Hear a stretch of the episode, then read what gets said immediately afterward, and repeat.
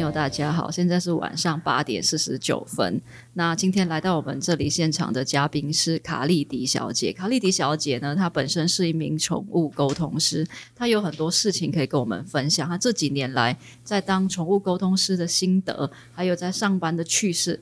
那我们可不可以请卡莉迪来给我们打声招呼？Hello，大家好，晚上好。OK，那我先问你一个问题哦，你的人生的前半段是否是被安排的？那你是什么原因走入职场？又是什么原因？我不知道你现在是离开职场全职在当宠物沟通师，还是一半一半？可不可以跟大家说说一下？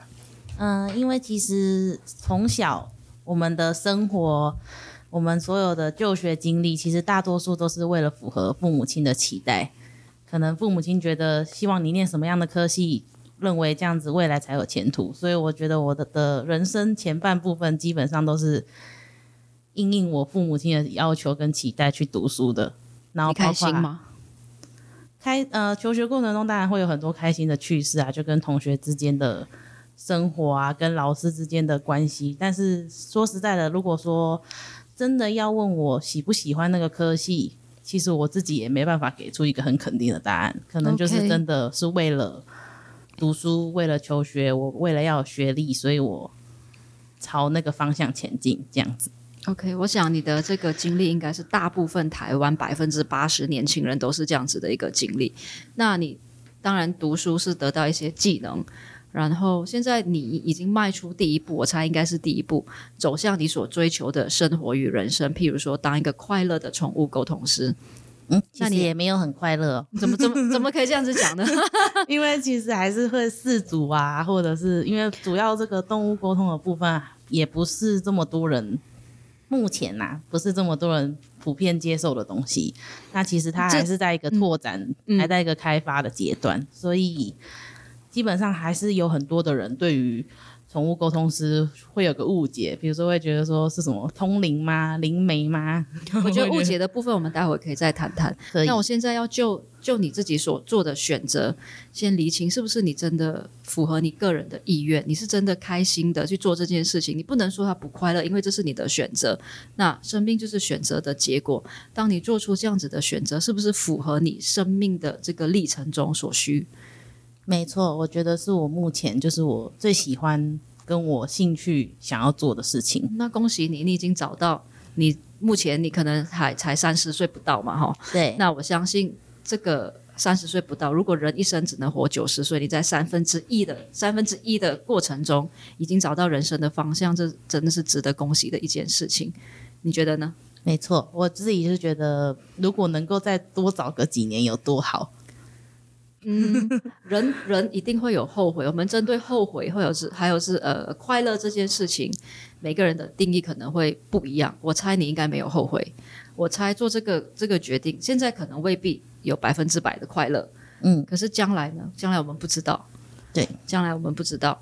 那据我所知，你除了斜杠宠物沟通，你还有呃灵气疗愈的过程可以跟大家分享，然后还有美甲，还有花艺。那是什么样的契机跟巧合让你走向这个方向和和这样子发展呢？因为其实我的学经历其实一直都是算是理工机械科系哦，这个很有趣，有很大的冲突。对，高中的时候我是会就读制图科，然后大学的时候我是读工业工程与管理系，所以当然在出社会的时候，我就会往这个方向去找工作。那我的。我有四四个工作经验吧，前面三个基本上面都都是绘图员，就是帮公司画一些设计图，帮公司绘制一些工程所需要的图面这样子。那会想要往其他地方方向拓展，是因为其实我本来就很喜欢自己创作东西，或者是自己手做，我很喜欢做手做的一些。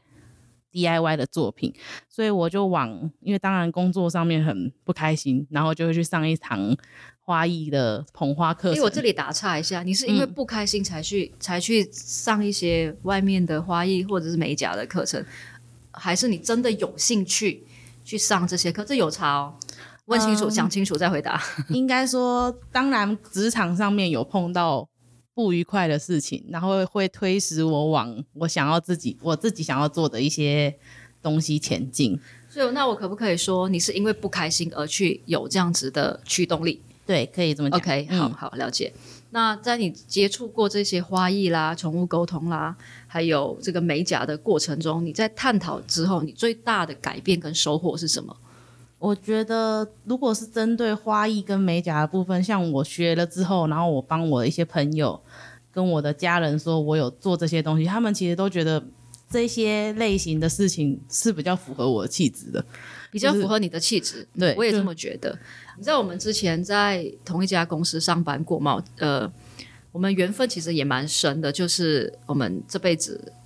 目前到到目前为止，我们这辈子已经，已经当过两次同事了。没错，对，我不知道是你折磨我还是我折磨你啊互。相折磨互。相折磨，我觉得这种折磨是可以 为彼此带来一些、一些、一些生命中的成长。嗯，好，那我们在第一份工作的时候，你的性质比较是呃对内的，那我是对外的，其实我们没什么交集。对，那时候就建立起了一些缘分，然后到了现在一起讲公司，坏话，对，然后一起 一起干掉别人这样没子。错。我们的乐趣是什么？你还记得吗？就是到 Seven 那边，每天的中午我们去 Seven 干嘛？去聊天，去去在那边讲今天又碰到了什么鸟事，哦，我觉得那那段时间虽然我们没工作上没什么交集，我觉得交集最大就在 Seven。有没有跟培养我们的情谊啊，我们之间的感情啊我？觉得这是资粮，这些都是养分。对，虽然在那一份工作我也受了很多伤，你可能没什么受伤，但也没什么。我还没。受伤的时候我就落跑了。好，你聪明，你赢，你赢。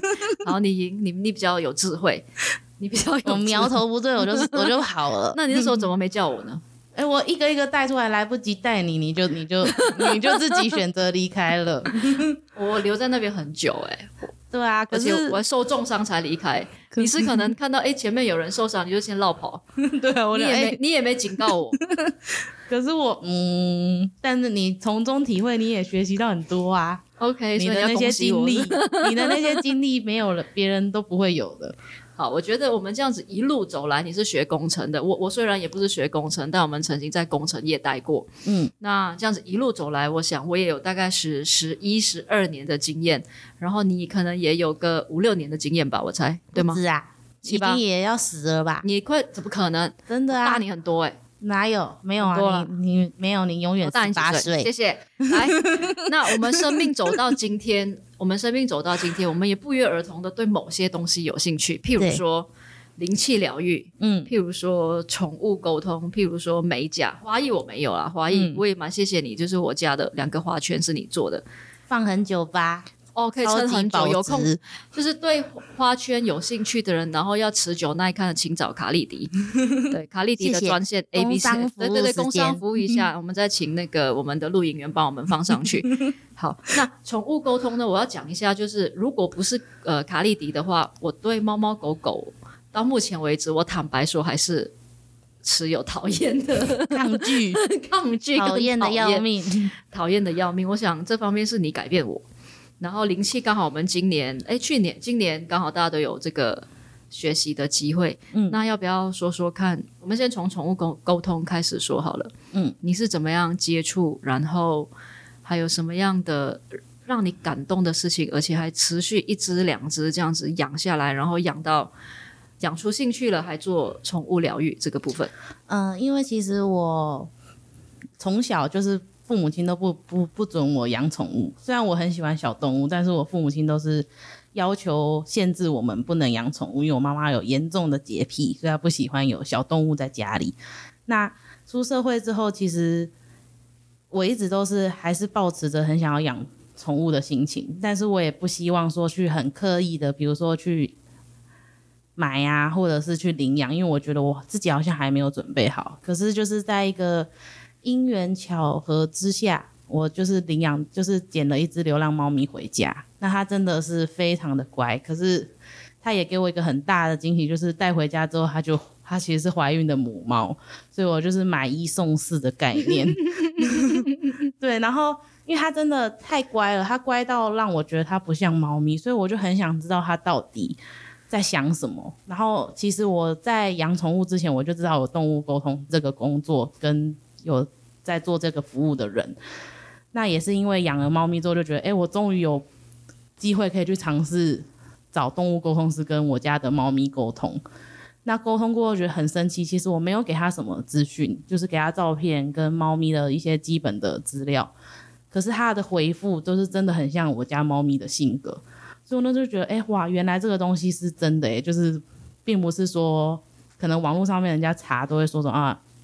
那就是唬你的，啊，或者是他就是在套你的资讯，然后觉得你这部分我打岔一下，你讲的很好，我要回应一下是什么原因？因为你刚在前面的时候，你们用负面表述在说这件事情，你说哎，别人都不会相信啊，怎么样？对我觉得确实是这样子，但我相信现在你在你在讲的应该是比较喜悦的过程。我想，我想。让听众朋友更了解这个部分，然后免于对宠物沟通的误解。我身边当然也有很多朋友，一听到宠物沟通，非常的反感，想说这是什么啊？对，即便是他们已经养狗养猫养了可能十几二十年，他们觉得他们一定会比宠物沟通师来的更了解自己的猫猫狗狗，然后选择不去看见，不去哦，是选择性的不去看见宠物。沟通师的价值，我想这方面你可以再多分享一点，到底宠物沟通师的价值在哪里？还有带给你的喜悦还是什么？我觉得宠物沟通师他其实你要说他是一个职业嘛，我我比较想要把它定义成，他很像一个翻，就是单纯一点的翻译人员，就只是因为我们可以接受到一些动物的资讯、动物的讯息。那其实现今社会。其实动物啊跟人的生活模式还是相差非常多的。那我们要怎么样在一个环境共存？其实我觉得彼此都要有一些调整，我们才可以很和谐、很圆满的一起生活。那动物沟通师其实它的它的用处、它的益处，并不是在说哦，我我解析你的动物非常的准确，主要是如果动物有一些。比较失常的行为，或者是一些比较不好的行为，透过动物沟通师，你们呃自主也会知道动物的想法，然后去做彼此的调整，去做彼此的调配，然后让彼此的生活不会那么的辛苦，反而是比较和谐的状态。那我我我问你一个问题，比较挑战一点。嗯，很多人都会跟你讲说，哎，卡利迪，这个东西也不科学，你怎么证明？我想要我想要就是故故意来踢你的馆，拆你的你的你的你的招牌。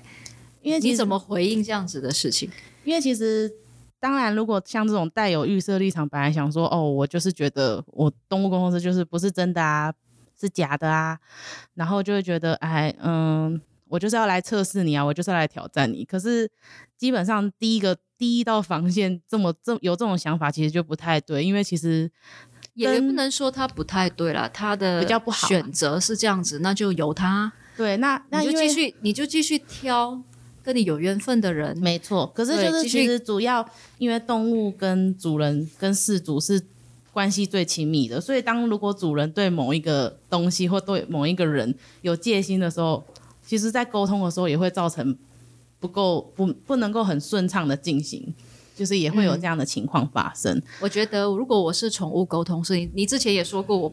比较你知道不适合 养猫养狗，嗯那因为我的个性很火爆，如果我养猫养狗可能会更火爆，这个这个的几率其实蛮高的。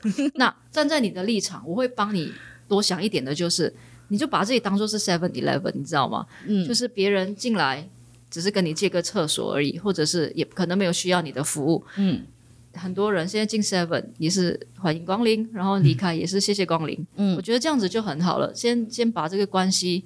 建立起来，让大家知道，其实宠物沟通就是一个 Seven Eleven，你要就来，不要就也没关系。对啊，我觉得是一个这样子，把它带到市场，让如果碰到一些比如说事主比较不相信或者什么，当然我会初期会跟他做解释啊。那如果沟通的过程非常的不顺利的话，我就会讲说，哎，那可能我们。不太适合彼此哦，怎么样？我帮你，我退费，我全额退费给你，然后就让他，我们就这样好聚好散，这样就好了。聚好散，分手 好，没关系，这些讨厌的不要谈，我们来谈一下有趣的事情。嗯，我记得你讲过，呃，有些蛮精彩的部分，对什么可以问到你 预想不到的事情？对，可不可以讲一下？因为其实现在大家开始慢慢的了解动物沟通师在做什么的时候，其实他们就会。像是在网络上面很多动物沟通的配 po 文，很多人都会讲说，嗯，呃，不要轻易的找动物沟通师啊，因为你的宠物会泄露你的隐私，这样子 之类的这种问题，真的有真的有人这样子说吗？真的很多人讲，就是你要你只要去查一些相关动物沟那那通的你说说看你遇过的情况是什么来？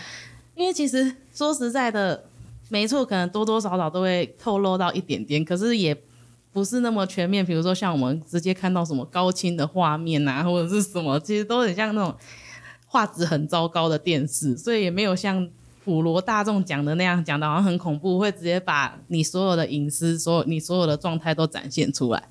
那我自己碰过比较有趣的例子，是我帮我的朋友家的猫咪沟通。那因为它它其实就是很像是聊天的形式，它不是问问题的那种。那他就问说，他们是一对姐妹，然后姐姐就问说，那你问我家的猫，呃，我妹妹平常在家都在干嘛？然后我就想说，哦，好，我试着问问看。然后那只猫就想说，他就说，你确定吗？你确定要我讲吗？然后那个姐姐就说，对啊，你讲啊。然后我那时候就。他他一讲这句话，对啊，你讲的那个当下，我就觉得我浑身不对劲，然后就觉得哈，感觉好像赤自己赤裸裸的感觉，然后我就说，该不会你妹都就是你妹都在家里裸着身体这样跑吧？然后那个猫咪还跟我讲说，是我是沟通师，是那个姐姐猜到的，不是我讲的哦、他还这样子撇清他的关系。所以猫咪也很怕，就是被怪怪罪说把秘密说出来对。可是他很聪明，他还会讲说：“你确定要我讲吗？”他就是很聪明的一只猫。你讲出来了怎么办？你怎没有他们？他们就很开心啊，他们就讲说：“对啊，就是这样啊，我妹就是这样子。”然后我讲说觉得还就是还蛮有趣的，可是也不会像说，比如说感觉到真的有一个，比如说美女在前面这样裸体这样跑过去，没有这种感觉，你的画面是怎么样的？可以再讲一点。呃，其实每个沟通师接收讯息的方式不一样，然后每个人的强项也不一样，因为人有很多感官知觉嘛。那我自己的话，我视觉的部分其实是比较弱的，所以我在看视觉影像的时候，其实都有点像很低画质的电视，或者是像皮影戏一样。这么这么弱的部分其实是可以加强的，对不对？有机会加强的。对，可是就是这个，这个就是要透过一些经验的累积，或者是、因为有时候也是要看动物他们表达的方式，因为有些动物它可能本身就不太会看东西，或是它就是看这些东西，它可能有点盲目分分辨不出来是什么，所以它如果传视觉的影像给我们，我们可能也会解读不太出来。可是如果说会比较会表达的猫咪，然后比较会解读的沟通师的话，其实整个沟通的过程就会很像是在跟四组、动物，然后还有沟通师这样三方通话，很顺畅的。OK，你还记得我们那一天上礼拜吧，还是上上礼拜，我们去一家咖啡馆，嗯，那咖啡馆里面有四只猫，然后你一进去你就觉得，哎，看那那四只猫的居住环境好像有点挤，对，有点小，然后你当下也其实不是很很不好意思跟主人说这件事情。没错，那我们就你知道，我我很怕猫，我也没抱过猫，我也没抱过狗，我顶多就是摸过它的毛那那一两条毛 这样子。是我对猫猫狗狗真的是你知道会翻桌的，看到它们走过来。那那一天很神奇的是，我不知道为什么，我那天就生平老娘生平第一次抱起了猫。尝试不敢做的事，对对对，我我人生生命当中最大的突破，我想就是因为你知道疫情疫情疫情下，嗯然后改变了人、每一个人的生活样貌，这是其中一个、我我我的我的最大的改变。然后我们那天就你就跟我玩了起来，我就抱了它起来，然后是是我我想错？软很好啊软我觉得 热热的，冬天我我讲一下，就是 天哪，猫的毛怎么这么多啊？可以不要掉毛吗？有什么方式让它不要掉毛？哎，没有这种哦。你你不能这样限制人家，你都会掉头发，你限制它不要掉毛。你管，你想办法，你是主人呐、你主人，你为什么要不控制它掉毛这件事情呢？我们上次去的咖啡厅，那不是我养的哦、我知道啊，但是你家的毛也会掉吧？会啊，但是就是要帮它多梳多去理毛啊，帮它梳怎么理梳毛。哦，不知道你们要怎么理啦。对啊，那天那只猫，我其实蛮看对眼的，我蛮喜欢它的。它有一点点，它有一点点那么的会改变我说，哎、其实我可以养猫哎、我不一定要去养小孩啦，我不一定要去领养小孩。养小孩你还要考虑他会不会孝顺你。对对对对，就是其实，在领养小孩之前，我其实是可以去先领养猫猫狗狗。来来，其实猫比较像是人类的婴儿，对不对？对啊，因为它们会撒娇，嗯，然后而且它们个性是蛮鲜明的，就是很很有趣啊，会为生活增添很多乐趣这样子。然后我那天很开心，我那天真的玩的很开心，虽然你知道很累，然后遇到一些鸟人鸟事，生活中已经够累了。然后那天去那家咖啡馆，其实是那那四只猫，还有特别是那只猫叫大手，它疗愈了我哎。嗯然后当下我抱啊，其实，我连抱猫都不知道怎么抱，当然我会抱婴儿嘛，嗯但是抱猫跟抱婴儿的感觉、手感是完全不一样的。嗯，然后那天就嗯，碰到它了，抱到它，对对对对对，就有我们的帅哥教我怎么抱猫，然后一抱就抱上瘾了，你知道。然后，然后他还会跑，然后去追，然后去你抓，享受这种追逐的感觉蛮，享受的。虽然那地方蛮小，两小无我在想，猜如。果如果两小，对大手是男的，对我跟他缘分会，嗯，我觉得他蛮喜欢我的。我记得那天我就问你说，哎、他愿意给我抱，然后还对我眨眼。我从来没看过猫原来可以眨眼，它是人类吗？它又不是人类，它怎么会对我眨眼呢？天哪，没录到那那一段，很可惜。然后他就对我眨眼，然后我就问你说，哎、这是真爱了，真爱了！我一定，我应该可以去跟它的主人说，让我带走，因为它有四只嘛。嗯，对，其实我也没养过猫，我很想尝试。对，然后你还记得他怎么跟你讲吗？他就是讲说没有，我只是很喜欢你而已，我没有爱你。我我觉得好，当下虽然我很受伤，我非常受伤，但我觉得已经开启另一个可能性，嗯。开启一个你知道人人除了被人人类同类疗愈之外，其实它可以让不同灵界的人。人不能讲他是人，不同灵界的呃生物嗯。来疗愈你，因为大家都在这个呃世界里面的那世界大同，你有植物，你有宠物，你有人类，大家和平共处在这个地方。嗯我想你也有学过植物沟通，对不对？植物的有吗？植物的有啊，但植物就是我自己最大的收获是我学完这些沟通的课程之后，我养那些植物都不会再很轻易的就死掉了。我现在就是晋级成绿手指。非常好。然后我们那天玩玩玩玩到大手，我真的好感动，因为他第一他让我抱，他很乖，他让我抱，然后我的包包在旁边啊，嗯，他一直往我包包里面钻，一直钻，你就直接把它打包带走就好了 我。不知道在钻什么东西。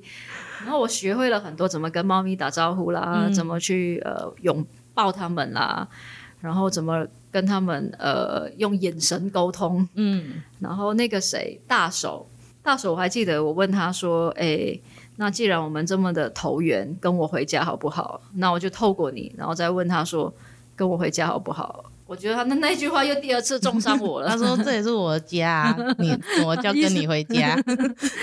意思意思就是说，那里已经是他的家，他没没有意愿，他还没有意愿跟我回家，但我有信心。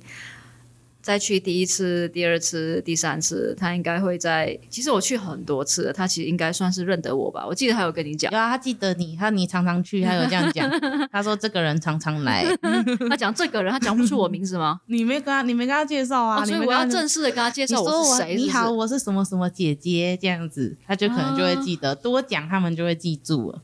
是因为像我也是同一个案例，就是那个那个美女图的那个案例的那只猫咪，它其实它有去过很多的国家，啊，真的，对，然后它像它像它的主人就有问过说，哎，它记不记得英国住的家？啊？然后它给我的感觉就是真的很像国外的场景，就是那种很浪漫的那种白色的窗户，然后红色的砖墙，其实他们都会记得，或者是直接讲人名，记不记得什么什么姐姐，它其实都会给我一些讯息，比如说她是短头发的，然后她是什么样子的。哎，亲爱的观众朋友，谁还敢跟我讲说宠物沟通是不科学的？来听一下这一集，听清楚，有什么问题打给卡利迪 专线 FB 丢一下那个负责人，记得哦，谢谢哦。可以，可以，记得谢谢。我觉得这这个东西真的是值得我们去期待。嗯，我们动物也好，植物也好，人类都好，我们三方共好，没错三方，共好，在这个地球，地球也只有一个，能活下来的也只有我们这几 几种，你知道生物。嗯，那我们就好好的彼此呃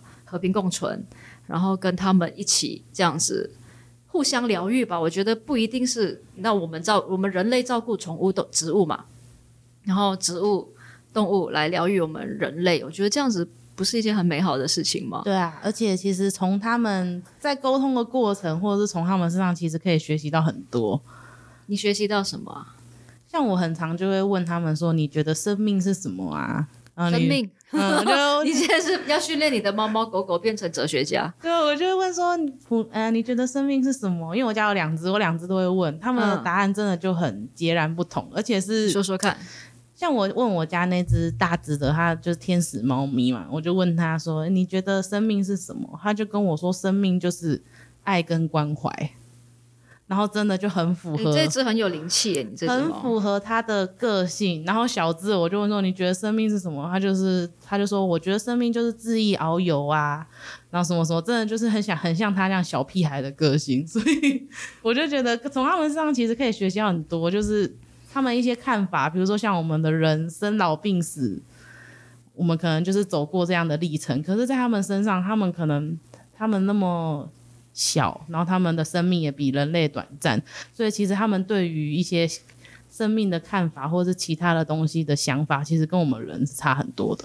他们其实是我我我看你这样子讲，我猜他们只是在一个我们人类是在大乾坤嘛，他们就在一个小乾坤，嗯。他们在一个比较的呃小乾坤里面来解释这个万物各界的现象，对啊，让人类明白到人生其实是无常，但是在无常里面还有很多东西是值得期待的。嗯，那在这个部分，在这个部分，你除了呃宠物沟通，你还结合了灵呃灵性沟通，对吗？灵气疗愈灵灵气灵气沟通跟灵气疗愈，那你是用在人类身上，用用还是用在宠物沟通身上呢？嗯，其实我当初会想要做学习灵气疗愈的原因，绝大部分也是因为动物啊。我就一直想说，如果我真的要把动物沟通当做是一个职业的话，那我就是要跟其他的东西去做连接跟串联。那也是因缘巧合之下，我我有碰到一个朋友，他有学过这个灵气疗愈的系统，然后他就帮我试着做做看。那我自己是觉得，哎、我很有感，就是整个感觉是很舒服的。然后我我在这个疗愈的过程中，虽然短短十五二十分钟，但是我有感受到非常多没有感受到过的东西。那我就觉得，哎，这个东西可以对人，也可以对动物做。那我去学，可能也是一件很好的事情啊。就是我可以做个结合，然后我可以帮动物疗愈，然后一方面我也可以帮自己或者帮我的亲朋好友做这样疗愈的事情，这样子。你最难忘跟最印象深刻的一次疗愈是做什么样的疗愈？可以说说看吗？就是你觉得有意义，然后没有没有白做，然后你自己做的很开心，然后被你做的人也特别特别的有收获。因为其实像灵气疗愈的话，如果像我做的那个叫做天使灵气嘛，那它其实会帮你去，如果你是用多维度疗愈的方式的话，它会帮你去探究一些，比如说你现在碰到的议题是不是跟你的前世啊有一些关系，或者是你不同次元的你也有哦碰到一样的议题。你现在讲太多那些 用词，观众朋友听不懂，我也听不懂。啊，反正就是有一些 有一些你带来的，比如说你你自己根深蒂固在自己心里的，比如说跨不去过去的那个坎你，讲一个比较实际的例子好不好？有没有就很明显的，然后马上立即有一些明显，的明显的收获？我我像我像我的像我有一个我男朋友，嗯，他我就是有帮他做灵气疗愈，哪个部分？没有就是让就是放心的让天使自己去找该疗愈的地方。嗯嗯嗯，那其实他在过程中，我就有接收到一个讯息，就是天使一直跟我讲说，他没有办法去做一个会影响到他人的决定。然后我就觉得这个是什么意思？我就在疗愈的过程，我就一直在问问题，这样。嗯，那天使的回复就是说，因为他的不知道哪一个辈子，哪一辈子，他曾经是一个军师，然后他做了一个决定，害死了很多的人，所以他变成说这个是他一个一个解不开的结，然后带到这一辈子，所以他在做会影响到别人的决定的时候，他没有办法那么有自信的去下决定，或者是没有办法很直觉、很敏锐的去做判断。好，那遇到这样子的问题，你有不你有你有方法帮你的男朋友化解，或者是度过解决这个问题吗？因为其实，因为他就是我一个最好的练习对象嘛，所以我学什么，我就是他就是第一个嗯使用者，嗯 然后都用免费的，嗯，可以跟他收钱啊，没人说你不能收钱啊。所以，然后他赞助我上课，所以我就觉得啊，好啦，好打平。嗯，就是赞助厂商，所以我要帮他做一下。那其实他就是当然我我们用的方式是用非常多种，就是当然灵灵气疗愈是一个，另外一个就是我有跟他的灵魂沟通，去去做跟他灵魂沟通，然后他有慢慢解开这个结，然后也慢慢的去找回他的自信跟他的一些，其实他就是天生拥有这样的能力，只是他因为某些原因封闭了，所以慢慢就是现在在做调整，然后去开启这样子。我在这个部分我，我看见什么呢？我看见其实这样子是一个智商的过程、欸，对，很像，其实很像就很，像心理不同智商不同嗯形式的智商。当然，你也可以搭配其他的智商，然后一起结合，一起来帮助你的个案，对让他找到他的幸福快乐，对吧？对，没错。嗯，然那后就是让他去做，就是改观吧。就是有时候可能你碰到这样的状态，你没有办法解的时候，其实有时候就是一个观念、一个想法。你如果转过转过去，你就其实就问题就迎刃而解。那你自己的部分可以帮自己做疗愈吗？可以啊，帮自己疗愈也是蛮蛮有趣的。那你可以帮每一天都帮自己疗愈吗？还是诶有有限制说一天可以几次，然后一天能做几次，不能做几次，什么可以做，什么不能做？其实它没有限制次数，但我自己蛮有趣的是，有一次我好像是肠胃炎吧，反正我发烧很不舒服，然后我在家里休息，我也睡不着觉，然后我就一直帮自己做疗愈，然后刚好那一天就是我姐姐，我亲姐姐，她也想要试试看疗愈，然后我就在帮她做，在做你的过程中。们是在现场做吗？还是透过电话？透过什么 Line？我姐姐的话是直接帮她现场做，哦当然她也可以远端远端的去做疗愈啊。嗯那我那时候就是帮我姐姐现场做，然后那一天我就在呼唤天使要疗愈的时候，那天使就回我说：“为什么我今天叫他这么多次？” 我就说：“哦，不好意思是哦，我今天。”同一个天使吗？对，我就说不好意思，我今天上午真的是不舒服，然后我请请你来帮我 疗愈我才可以好好睡所以其实有觉。扣打的，你要记一下，你要记账，不能不能就是叫太多次，使有抱怨。对，太多了。OK OK OK，他记住你，哎，是卡莉迪哦，卡莉迪呃叫了几次叫了次几次够喽？画在墙上，记在墙上。对，所以我那时候就觉得哦，很有趣，就是我有接收到这样的讯息。可是其实说实在也没有特别限制，就是你想、你认为你需要的时候，你就可以帮自己做疗愈。我其实记得你，你刚开始，哎，你学学灵气多久？有一年了，对不对？嗯，差不多一年。我记得刚开始你在办公室跟我提起这件事情的时候，我是半信，诶也不能说半信半疑，是完全不相信。因为你觉得我很荒谬，我就觉得我神棍。你有事吗，大佬？你有事吗？搞什么？你你你你好好的，你知道我们这种有有读书的人，我走旁门左道，歪门邪道。就觉得这种嗯嗯什么东西呀、好，我一开始是不相信，然后到后面半信半疑，嗯，然后到呃自己也遇到一些人生的瓶颈的时候，会各方各方各面去尝试嘛。嗯，然后就大概是在上上礼拜的时候，我自己也去接触了一些灵气的课程，怎么样？然后呃，很棒吧很神奇。我 我我用神奇来解释。对我，记得我上课的那老师年纪蛮大，六十几岁。然后在课堂上呢，我就我其实也是带着半信半疑的心态度、心嗯情去学习。你也知道，我们做这一行的，做重工业、做工程的，脑筋要转不过脑来啦。脑筋就是只相信数据，只相信科学，嗯只相信眼前看到的东西。那疫情之下，你知道什么都相信了，你知道被关在台湾关这么久，就什么都信了。嗯，然后那就嗯，给自己一个一个机会，去尝试新鲜的、不同的东西，想要去看一下。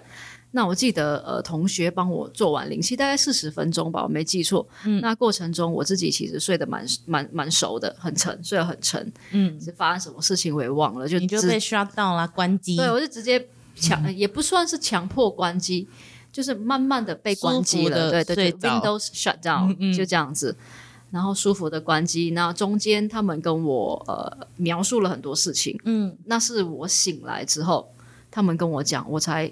因为我们都第一次见面，没人知道我的背景，没人知道我有失眠的问题，嗯，没人知道我有心律不整的问题，或或者我脚受伤的问题。因为大家都第一次见面啊，我的在报名课课堂上我也没写这一些，你也没有自我介绍，自己讲这些东西，当然没有。嗯然后天晓得他们你知道，透过一个灵气治疗，知道我所有的秘密。有一早知道不要上，被发现了。对对对，我觉得嗯，我花钱去睡觉，然后又花钱被别人看光光，有点赤裸裸躺在那里被看光了。嗯，到底是怎么一回事呢？那一开始第一天上了两天的课程，一一天大概八个小时。嗯，第一天的发现是什么呢？第一天是呃，同学给我的回馈是，哎，那个大家在你的。你的心脏怪怪的，因为他们在我我心脏看那边那附近做灵气的时候，嗯，他们发现他们两双手变麻了，变麻了，然后他们可能被电到还是怎么样。当当下其实我有惊醒一下，嗯，然后我又很快的，可能在零点几秒之内我又睡回去，嗯，我又睡回去。我有发现，因为我自己本身有心律不整，所以我的心律不整发作的时候我是知道的。那我我只记得我只发作那。零点几秒，然后我又沉睡回去了。嗯，然后到底我睡了多久？什么时候惊醒？什么时候呃，我的脚又抽动？我其实不知道，我完全是无意识的。然后不久，他们又跟我讲说，呃，大概在你的腿，你的右腿在做灵气的时候，做到腿的那个部分的时候，抽动了两下。嗯，我说我我真的没发现，而且我我也没惊醒。然后后面我才跟他们讲说，对，因为我常在跑马拉松嘛，常在跑步，所以我那条腿是有受伤，也常常在抽筋。他说做到那边的时候，我的腿会自动自己 抽了几下。所以当下他讲第一个例子，说到心脏的时候，我是吓到的，我是惊吓。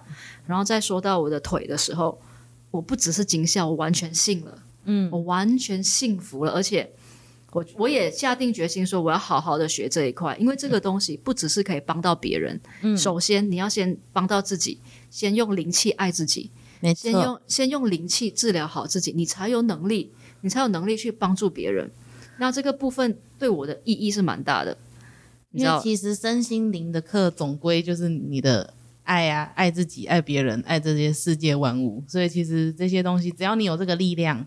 其实任何人都可以去疗愈别人，或者是疗愈自己。对，而且它不只是很很肉体的东西，可以疗愈你身体上的东西。我要讲的是，其实对情绪也是有很大的帮助。嗯，我们人，你看，面对疫情，面对疫情，我们有多少的不确定感，多少的不安定感，我们有多少的恐惧、害怕、焦虑，这一些，我真的相信灵气可以帮到很大的忙。嗯，可以得到很大的帮助。我我自己在做灵气的时候，我睡得特别安稳。我虽然学才才没多久嘛，嗯，但我觉得我睡得很安稳。我比之前睡一天的次数，呃，不是次数，时数来得多，比较就是比较容易入睡，也不会容易起来。比较容易入睡，然后那个情绪你知道吗？起伏没那么大。嗯，然后不管发生什么事情，有一些害怕、恐惧、焦虑的时候，你也可以很温柔的接住自己。对啊，你也可以很清楚意识到自己发生什么事情，没错，而且也可以帮助别人嘛。对，然后再再来一件蛮神奇的事情是，你的脑袋清晰了很多，你知道吗？嗯，你看事情，你可能看回十年前的事情，你看回好几年前的事情，你可以做很多组合排列。嗯，当你在做这些组合排列的时候，你可以看到每一件事情、每一个样貌的 pattern，那个叫什么 pattern？它的相似性在哪里？嗯，它的模式，它的呃呃可以对照的地方在哪？你怎么会重复做同样的决定？你怎么会重复遇到同样的鸟人鸟事？觉得 就是可以回回去再重新认识自己。对，你讲到重点，没错，他人认识自己，认识你身边周遭的人，认识自己这个课题，你你告诉我，可以透过数学科学来学习吗？很难吧？嗯。你只能你知道活在这个二十一世纪，然后我们这些比较 New Age 的东西，我们叫新世纪的东西，新世纪疗愈的东西，它比较符合这个时代，比较符合现代人。那这这个东西它出来了以后，我们我们当然会怀怀着怀疑的眼光，或者去批判它，没关系，我觉得这都没关系。但是同一时间，另一个角度，我们可不可以也珍惜它？嗯，我们可不可以也尝试着接受它？然后试试看能不能够帮助自己。那在我我是一个活生生的例子，我从极度不相信极度厌，也不是说厌恶，你被我点化了。而且谢谢，谢谢你的点化，我不知道你怎么点化我，但是无形之中，好好，那你再点个几次好不好？点到我发财，可以吗？那个呢有点难哦，你要先给我一些钱发财比较重要，发财比较，我觉得平安啦，就让内心找到那个平静最深处的平安。那你要找到最深处平安之前，首先就是先认识自己。认识自己，然后问问你自己，你到底要的是什么？嗯，你到底在你生命中你在追求什么东西？你你生生而为人，你第一你要的是什么？你能给出去的是什么？嗯，那这两个问题，这两个问题我们无法透过科学，我相信透过这一些身心灵的课程，我们呃一点一滴的，一点一滴的去创造。这个可能性，嗯，可以看到我们到底还可以做什么，让自己得到快乐、得到开心，还有幸福满足的感觉。没错，因为像我自己当初就是朋友在帮我做天使灵气的时候，我也是想说，哎，我试着做做看，然后如果我有感觉的话，我再去学。因为毕竟学这些身心灵的课程，其实它都是一个。一个金额一个负担，所以我想说，我我得找到一个我自己真的有感觉的。那那时候我的朋友在帮我做的时候，他是远远距离的帮我试做，但是我那一段时间我就是在床上放松，但我就是不知道为什么我自己就流眼泪。然后也不是，那是生命的触动吧？就就那种感觉，是不是不是难过，也不是伤心，就是可是不知道为什么就在流眼泪。然后我那时候想说，也也太奇妙了吧！我想说，好，那我就去上上天使灵气的课。嗯，然后老师在上课的过程中，第一次第一天的课程也是有在帮大家做疗愈。然后我也是那时候我也热泪盈眶。然后我就问老师说，为什么会有这样的现象？然后那时候老师的回复就讲说，你要去看一下你这个你流眼泪的心情是什么？是难过、是伤心，还是你觉得你终于回到家了？我那时候就觉得，哎，他讲你终于回到家，我真的是有有一点这种感受，就觉得，哎，好像我真的就是我回到我家，这很安稳、安定的感觉。我觉得有一件很奇妙的事情，当我们在谈身心灵、谈疗愈的时候，嗯，你知道，我我我大学是念大众传播。然后我的研究所，我其实念的是宗教与文化。